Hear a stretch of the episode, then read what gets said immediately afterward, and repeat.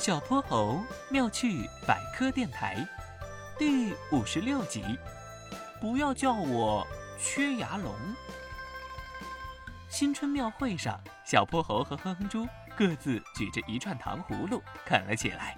这时，小泼猴忽然哇呀叫了一声，哼哼猪转脸一看，他自己也吓了一跳。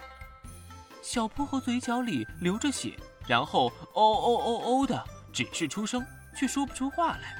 哼哼猪凑近他嘴巴一看，原来呀，小泼猴的大门牙竟然在这个时候掉了。哼哼猪贴心的找来纯净水给小泼猴漱口。小泼猴忙活了好一阵子，才算把嘴巴里收拾干净了。然后他咧着嘴，笑嘻嘻的跟哼哼猪说：“谢谢你，哼哼猪。”缺了大门牙的他，说起话来有点口齿不清，就像在漏气。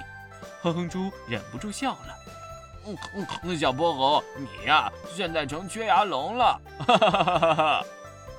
小泼猴斜斜的看了一眼，笑得有点幸灾乐祸的哼哼猪：“哼哼猪，不要叫我缺牙龙。”说完，张着缺了门牙的嘴巴，冲他做了个大鬼脸。哼哼猪坏笑了一下。缺牙龙，你要咬我吗？小泼猴听完，呲着嘴角的牙齿对哼哼猪说：“喂，你看清楚了，我掉的只是门牙，但我尖牙还在，照样可以咬你哦。”嘿嘿。哼哼猪看他这样子，稍稍收敛了一下坏笑。小泼猴又接着说道：“人的牙齿啊，主要分为三种，每一种的作用都不一样。”就像我刚刚掉的大门牙，它们其实叫做切牙，主要用来切割食物。我们嘴角位置的叫做尖牙，用来刺穿和撕开食物。后面矮墩墩、比较平的那些叫做磨牙，作用是磨碎食物。小朋友小时候长出来的牙齿叫做乳牙，到了六七岁的时候，乳牙就会脱落，换上更坚固的恒牙。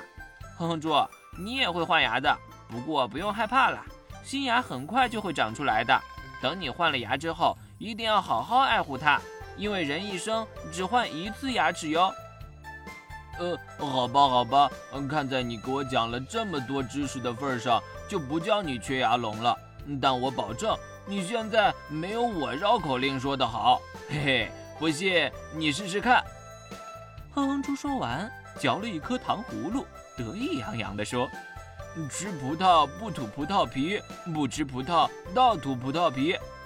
小泼猴很不服气的也要试一试。吃葡葡葡。小泼猴越努力的想把葡萄的“葡”字说出来，从那个缺了门牙的缝隙里跑出的风就越多，绕口令也越是说的呜呜啦啦，含混不清。这下子啊，哼哼猪在一旁已经乐得直不起腰了。被小泼猴捉弄了那么多次的他，这次终于也捉弄了小泼猴一回。嗨，各位小朋友，我是小泼猴，非常欢迎大家在每期节目下方留言，把心中的大问题、小问题告诉给小泼猴哟，我会从中挑出好玩有趣的，用讲故事的方式告诉给你答案。